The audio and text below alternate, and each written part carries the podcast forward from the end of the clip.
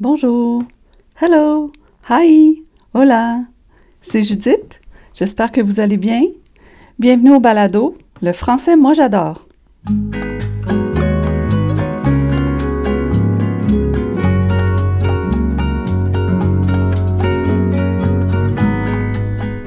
Hello! Aujourd'hui, je vais vous parler de quelque chose que j'ai appris dernièrement. Euh, une expression que j'ai apprise euh, dernièrement, c'est ça. En fait, j'étais en train de, dîner avec euh, mon père et mon frère, puis euh, tous les deux parlaient de ça, de cette. On, nommait cette expression-là, ce terme-là, je devrais dire. Et je ne veux pas vous le dire tout de suite. je veux créer le suspense. non, non, mais, mais c'est même pas drôle. Je ne sais pas pourquoi je ris. Mais le, terme est imagé, en fait. C'est ça, c'est qu'il il crée vraiment une image. Dès qu'on l'entend, on, voit quelque chose dans, notre tête. Et euh, le terme m'a intéressé parce que j'écris une, petite chronique linguistique, une petite chronique de langue dans un journal communautaire. Et euh, donc, c'est pour ça que je me suis mise à faire des recherches là-dessus pour, euh, pour pouvoir faire ma chronique.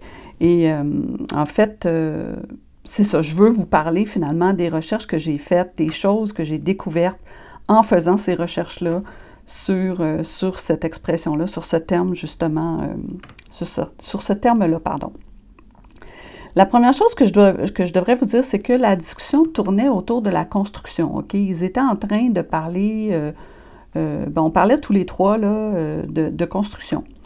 Puis là, c'est à ce moment-là que mon frère, à un moment donné, a dit le mot balloon frame. Il a dit balloon frame. Et euh, là, je lui ai demandé de quoi il parlait. Et il m'a expliqué que c'était un terme anglais, en fait, balloon frame, mais on dit familièrement, communément au Québec, balloon frame. Et que ben, si on avait à le traduire littéralement, ça donnerait structure en ballon.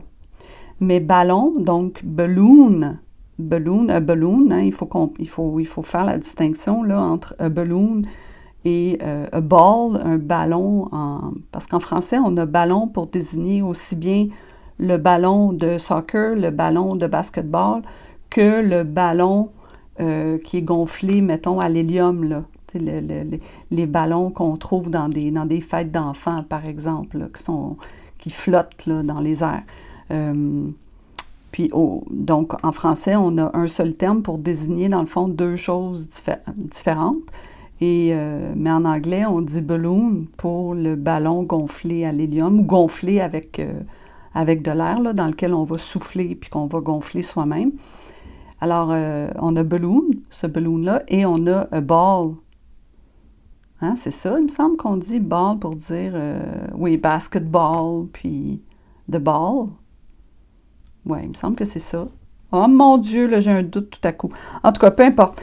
Euh, mais ce qu'il faut comprendre, c'est balloon. Alors, c'est vraiment le ballon gonflé, rempli d'air, gonflé ou gonflé à l'hélium, euh, qu'on appelle familièrement au Québec balloon, une balloon. Donc, qu'on trouve dans les fêtes d'enfants. Voilà. Alors, la balloon frame, c'est une structure qui ressemble à un ballon, qui peut donner l'apparence d'un ballon, qui fait penser à un ballon. Mais c'est pas qu'elle est ronde la structure. C'est que euh, elle, est, elle est comme ajourée. C'est une structure faite de bois. En fait, c'est ce que mon frère m'a expliqué. C'est une structure faite en bois, une charpente faite en bois et des morceaux de bois, donc des, montants de bois, entre lesquels on laisse des espaces. Euh, si je me souviens bien, il me semble qu'il m'a dit que c'est des espaces de 16 pouces. Les montants eux-mêmes, ce sont des montants euh, ce sont des 2 par 4, des 2 pouces par 4 pouces. On dit communément des 2 par 4. Euh, donc 2 pouces d'épaisseur, 4 pouces de profondeur par 8 pieds de longueur, donc de hauteur. Alors, ce sont ces montants-là qui servent euh, dans la charpente on va les, retenir ensemble avec des travers en bois euh, pour, euh, entre, entre les montants de 16 pouces, entre, voyons, l'espace de 16 pouces qu'on laisse, on va quand même retenir nos, montants ensemble par des, par travers. Et, euh, Et donc, c'est ça, une fois que les murs sont montés comme ça, on va venir déposer une toiture qui va être elle aussi construite avec des pièces de bois, je suppose, d'à peu près même dimension, entre lesquelles on va laisser aussi des espaces. Et une fois que ça c'est fait, de l'extérieur, donc ça peut donner cette impression-là de ballon. C'était l'explication de mon frère. Et je vous avoue qu'il avait raison. Ce que j'ai trouvé, euh, j'ai trouvé en fait une, une encyclopédie qui s'appelle The Oxford Companion to Architecture. Et dans cette encyclopédie-là, il y a un spécialiste qui s'appelle Anthony Quinney. Anthony Quinney, oui, je pense que c'est ça qu'on dit, Quinney, et non Quinney, non, Quinney, Quinney. Et euh, ce monsieur-là, c'est un historien de l'architecture. Et euh, il a écrit un article dans dans l'ouvrage The Oxford Companion to Architecture, où il explique, euh, il, fait l'histoire un peu justement de, de, de, des charpentes, là, et il va parler justement d'un nouveau type de charpente de construction qui est apparu à un certain moment, là, je me souviens plus quel siècle, là, euh, mais bon, c'est pas, pas important, là. Euh, et il va, il va parler justement de la balloon frame. Euh, balloon Frame. Alors, je vais vous lire l'extrait. Je vais vous demander de me pardonner d'avance pour mon piètre accent en anglais, vraiment très mauvais. Euh, euh, ben, il est peut-être pas si pire, mais honnêtement, ça a déjà été mieux dans le passé, quand j'étais plus jeune. mon anglais était meilleur. je parlais plus, je parlais plus souvent, et donc, comme j'avais l'occasion de m'exercer, eh ben, je pense que je prononçais beaucoup mieux. Mais en vieillissant, je parle beaucoup moins anglais. Ça fait que j'en ai reperdu, comme on dit. Mais c'est pas grave, je vais vous lire en anglais quand même, mais je vais essayer de bien prononcer pour que ce soit clair. Alors j'y vais. Monsieur Quinney disait, écrivait. One major form of timber construction did emerge. Timber construction, donc timber des, du bois. Là. Uh, one major form of timber construction did emerge, and this was the balloon frame. Donc il y a une nouvelle, un nouveau type de construction qui est apparu, et c'était précisément la balloon frame. It was designed, donc la, the balloon frame was designed to use softwood, donc du bois mou, alors du pin ou du sapin, euh, du bois mou, et non du bois franc, du bois dur, là, comme de l'érable ou du, du chêne, euh, des essences de bois qu'on va utiliser euh, pour faire, par exemple, des planchers. quand on parle de plancher de bois franc, on parle de, plancher en érable ou en, chêne, il me semble. Peut-être en merisier aussi. Est-ce que le merisier, c'est un bois dur? Hein? Je ne sais pas, là, je ne sais plus trop. Je ne suis pas sûre. Pour celui-là, je ne suis pas sûre. Mais donc, on disait, là, je m'égare, excusez-moi. Euh, la, balloon frame, elle, elle est faite en bois mou. Donc, je reprends. It was designed to use softwood cut to a single uniform scantling. Ça, j'ai eu un peu de mal à comprendre, mais je pense que ça veut dire de dimensions, de petites dimensions uniformes. Puis effectivement, quand on pense à un 2 par 4, c'est des petites dimensions. C'est un 2 par 4, on peut le tenir dans une main. C'est la, la, la largeur d'une main. C'est très haut, c'est très long. Ça peut être très long, un 2 par 4. Comme je le disais, ça peut avoir 8 pieds, 10 pieds de long. Mais la, la, la le, le, le, morceau de bois en lui-même, il tient dans une main. Alors, ça disait, OK, je reviens encore euh, au texte anglais.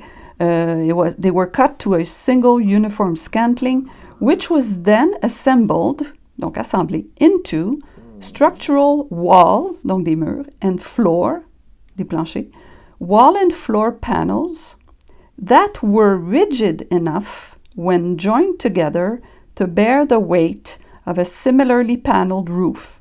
Alors, je reprends. They were the, the, the, the wall and floor panels that were rigid enough, donc qui étaient suffisamment rigides, euh, donc suffisamment euh, solides, il n'allait pas casser, euh, qu'il n'allait pas plier non plus, euh, lorsqu'ils étaient assemblés, when joined together, to bear the weight, donc pour supporter la charge, pour supporter le poids of a similarly paneled roof, donc d'une toiture assemblée de la même manière, avec le même type de bois.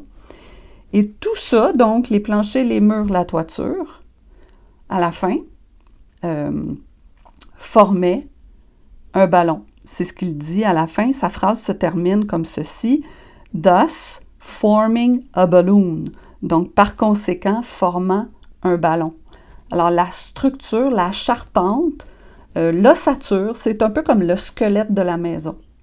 Et ce squelette-là, avant qu'on ait mis le revêtement, ben, avant qu'on ait mis euh, l'isolant, la laine isolante, euh, des panneaux de bois par-dessus, un revêtement, etc. Avant qu'on ait fait tout ça, juste la structure en elle-même, elle donnait cette impression de ballon. Et c'est ce que mon frère m'avait dit. Donc là, tout va bien. Le problème, c'est que moi, quand j'ai commencé à faire mes recherches, je suis allée dans, Google, dans Goulou Goulou, comme on dit. non, c'est pas drôle. je suis allée dans Google. Je trouve ça difficile à prononcer le mot Google. Google, Google, Google. En tout cas, je trouve pas ça facile à dire. c'est pour ça qu'à la blague, je dis goulou goulou, mais c'est tiré d'une vidéo là, que ma fille m'a montrée. Euh. mais bon, encore une fois, je m'égare, c'est pas important. OK, focus, je reviens euh, à, la recherche que j'ai faite. Et c'est ça. Donc, je suis allée dans le, dans le Google en question, je suis allée dans Google sur Internet, finalement. Et là, sur Internet, j'ai tapé Balloon Frame architecture, je ne sais plus trop. Je pense que c'est ça les mots-clés que j'ai tapés dans, l'outil de recherche de, Google, dans le moteur de recherche. Et là, je suis tombée sur une page euh, Wikipédia. Puis Wikipédia, c'est bien, c'est bien, c'est très bien, ça nous donne euh, des bonnes pistes. À ma connaissance, ça peut être... Je sais que Wikipédia, en fait, c'est une encyclopédie libre, là, donc ça veut dire que n'importe qui, moi, par exemple, je pourrais faire une entrée sur Wikipédia. Mais je pense que la plupart du temps, c'est des spécialistes qui vont écrire les entrées sur Wikipédia. Euh, mais donc, je pense qu'en en général, on peut se fier à ce qu'on trouve dans Wikipédia. Euh, mais ça peut être bon de vérifier quand même, ce que j'ai fini par faire. Mais au départ, j'ai comme été amenée sur une fausse piste à cause de cette page-là sur laquelle je suis tombée. Donc, la page en question essayait d'expliquer pourquoi on appelait ça balloon frame cette charpente-là, ce type de construction. Pourquoi balloon frame? Puis là, il y avait une explication qui était donnée, et ça disait ceci. Une origine serait le terme maison à boulin employé par les pionniers français du Missouri.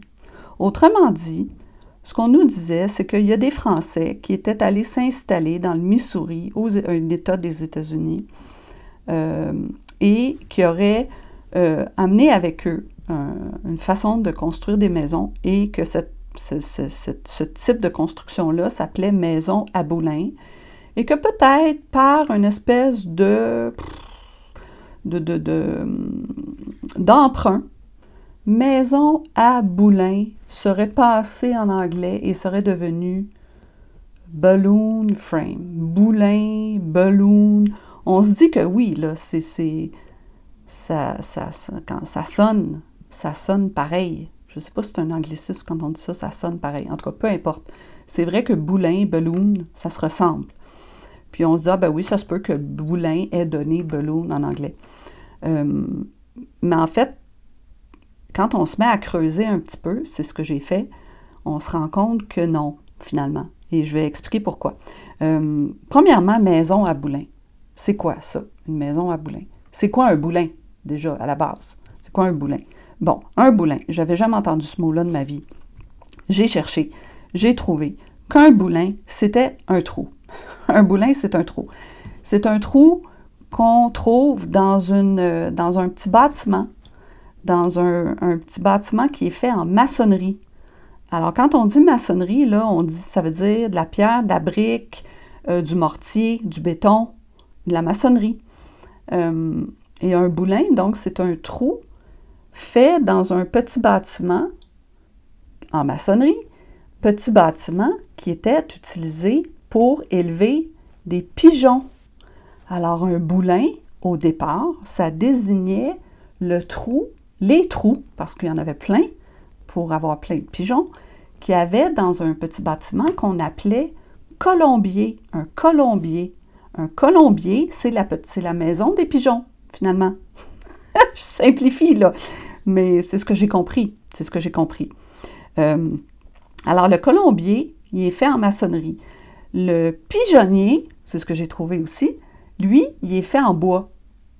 Mais, mais pas le colombier. Il n'est pas fait en bois. Il est fait en, maçonnerie, donc en mortier, euh, en, pierre. Et donc, on, pratiquait dans le mortier, on, mettait des trous. En fait, je pense que c'était des pots de terre cuite. Donc, un pot qui était inséré dans le mur. Et les pigeons, les, couples de pigeons, parce que je pense que les pigeons euh, sont fidèles en couple, là. Oui, je me suis... Ouais. Euh, j'ai découvert ça par la suite aussi, à force de chercher puis de lire là-dessus. C'est fascinant ce qu'on découvre. Alors, les couples de pigeons faisaient leur nid dans les pots de terre cuite qui étaient insérés dans, dans le mur d'un colombier. Donc, les, les, pots de terre cuite formaient un trou finalement. Et ce trou-là, c'est le boulin. Le boulin, avec le temps, en est venu à désigner le, le morceau de bois qu'on insère dans un trou lorsqu'on construit une maison en maçonnerie, donc en pierre, en brique, peu importe, on a besoin, pour le faire, d'un échafaudage qu'on va, monter en même temps qu'on va monter le mur. Alors, l'échafaudage, déjà, échafaudage, ça c'est un mot, euh, je ne savais pas ce que c'était en anglais, je vous le dis en anglais parce que peut-être en français, euh, c'est peut-être pas un mot que vous avez, entendu souvent. En anglais, échafaudage, c'est scaffolding ou scaffold. Scaffold ou scaffolding. J'ai cherché, j'avais aucune idée c'était quoi en anglais non plus, scaffold. Euh, c'était quoi échafaudage, pardon, en anglais? Alors avec le temps, c'est ça. On a la, la, la, la, traverse, la pièce de bois qu'on entrait dans le trou du mur et avec cette, euh, cette pièce de bois, donc qu'on entrait dans le trou, on pouvait bâtir l'échafaudage à l'extérieur du mur pour pouvoir bâtir le mur, construire le mur. Puis, euh, ces trous-là, ils restent là. Puis des fois, c'est vrai qu'on peut regarder, il y a certaines constructions, on voit qu'il y a des trous dedans et c'est à ça que ça servait. Et euh, puis des fois, le trou, est recouvert d'un espèce de petit capuchon. Ça peut être un beau capuchon là, en forme de feuille ou en forme d'étoile ou en forme de n'importe quoi, là, euh, de fleurs. Ou, euh, je me souviens plus du nom là, pour nommer le petit capuchon qui vient cacher le trou de boulin, mais euh, j'ai vu ça aussi, j'ai découvert ça aussi. Donc, c'est ça. Avec les années, on s'est mis à désigner la poutre, la traverse qu'on utilisait pour monter l'échafaudage. Cette traverse-là, on l'appelle boulin. On l'appelle un boulin. Alors, maison à Boulin, c'est ce que ça veut dire. C'est ça une maison à Boulin. C'est une maison qui est bâtie en maçonnerie et qui a des trous dans les murs qui servaient à, euh, placer justement les, traverses. Donc, on voit qu'il y a beaucoup de différences avec la balloon frame, là. Parce que la balloon frame est en bois, euh, c'est une charpente, une structure faite de bois. Et ce qui me semble que ce qui frappe dès le départ, c'est qu'elle est beaucoup à la verticale nos montants, ce sont des montants, ils se tiennent debout, ils sont à la verticale, ils sont verticaux. Puis, alors que la maison à Boulin n'est pas en bois, elle est en maçonnerie, et en plus, le boulin, le fameux boulin, lui, est à l'horizontale. La traverse ou la poutre, c'est une pièce de bois qu'on met à l'horizontale. Alors, ça fait deux affaires qui m'ont fait croire que Maison à Boulin n'avait pas donné euh, balloon frame euh, en anglais. Alors, euh, j'ai mis ça de côté. Euh, ensuite de ça, qu'est-ce que je voulais vous dire d'autre? Ah oui, alors, je me suis dit, OK, on a Balloon Frame au Québec, on utilise ça, mais c'est quoi l'équivalent, euh, l'équivalent français de ça? Parce qu'on a beaucoup francisé euh, la terminologie là, de la, du domaine de la construction, de plein de domaines de techniques dans le passé là, au Québec pour pour utiliser les mots français plutôt que les mots anglais, qui étaient beaucoup employés dans les années, euh, avant les années 60 peut-être, ou même, on a peut-être commencé à franciser dans, le courant des années 60, 70 peut-être, je ne suis pas certaine. Mais en tout cas, le mot, euh, l'expression balloon frame existe en français parce que j'ai effectivement trouvé des équivalents français dans des banques de données terminologiques. Et les équivalents sont les suivants. Alors, il y a charpente à claire-voie, ossature à claire-voie ou charpente claire. Euh, c'est ça, un des trois. Charpente claire, je répète, charpente à claire-voie ou ossature à claire-voie. Mais je suppose que dans le domaine de la construction, euh, sur un chantier de construction, mon impression, mon, mon, hypothèse, c'est que les gens doivent encore utiliser ballon frame pas mal, peut-être plus que charpente claire. Mais bon, c'est une théorie, j'en sais absolument, je, j'en sais rien, je ne suis pas certaine. L'autre chose que j'ai oublié de dire, ça c'est une petite parenthèse, ça n'a rien à voir avec, avec la ballon frame et tout ça, mais c'est le fait que euh, le boulin, pour revenir au boulin, là, le nid du pigeon, euh, ça m'a fait penser à un article que j'avais lu de José Blanchette. José Blanchette, c'est une euh, journaliste qui écrit dans Le Devoir, une chroniqueuse. Euh, elle écrit vraiment des, chroniques absolument fabuleuses. Elle a vraiment une belle plume, elle est drôle, elle fait plein de jeux de mots. Euh, elle écrit tous les vendredis dans le Devoir. Alors, euh, si jamais ça vous intéresse, je vous invite à aller la découvrir. Si vous ne la connaissez pas, Josée Blanchette, elle est très drôle, puis elle est souvent très touchante aussi. Euh, en tout cas, moi, je l'aime beaucoup. Et à un moment donné, elle a parlé avec, elle a interviewé une femme qui s'intéresse aux pigeons. Et c'était dans une chronique du mois d'avril, le 15 ou 19 avril, je ne me souviens pas précisément. Euh, donc de José Blanchette. Cette femme-là, Chloé Roubert, qu'elle s'appelle, elle s'intéresse aux pigeons, euh, puis elle parlait justement du fait que les pigeons sont des oiseaux très intelligents. Ah, c'est là que j'ai découvert, il me semble que c'est elle qui disait que les pigeons sont fidèles en couple.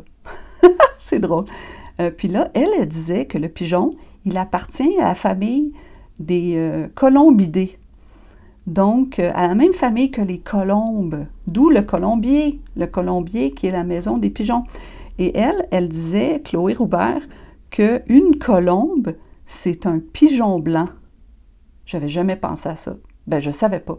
Puis, en fait, c'est intéressant parce qu'elle réhabilitait le pigeon, finalement. Parce que, tu sais, le pigeon, ah, on a l'impression que c'est un oiseau, euh, c'est un oiseau des villes, puis... Euh, que c'est un oiseau, je sais pas, on se dit, ah, il y a des pigeons, il y a peut-être des saletés, etc.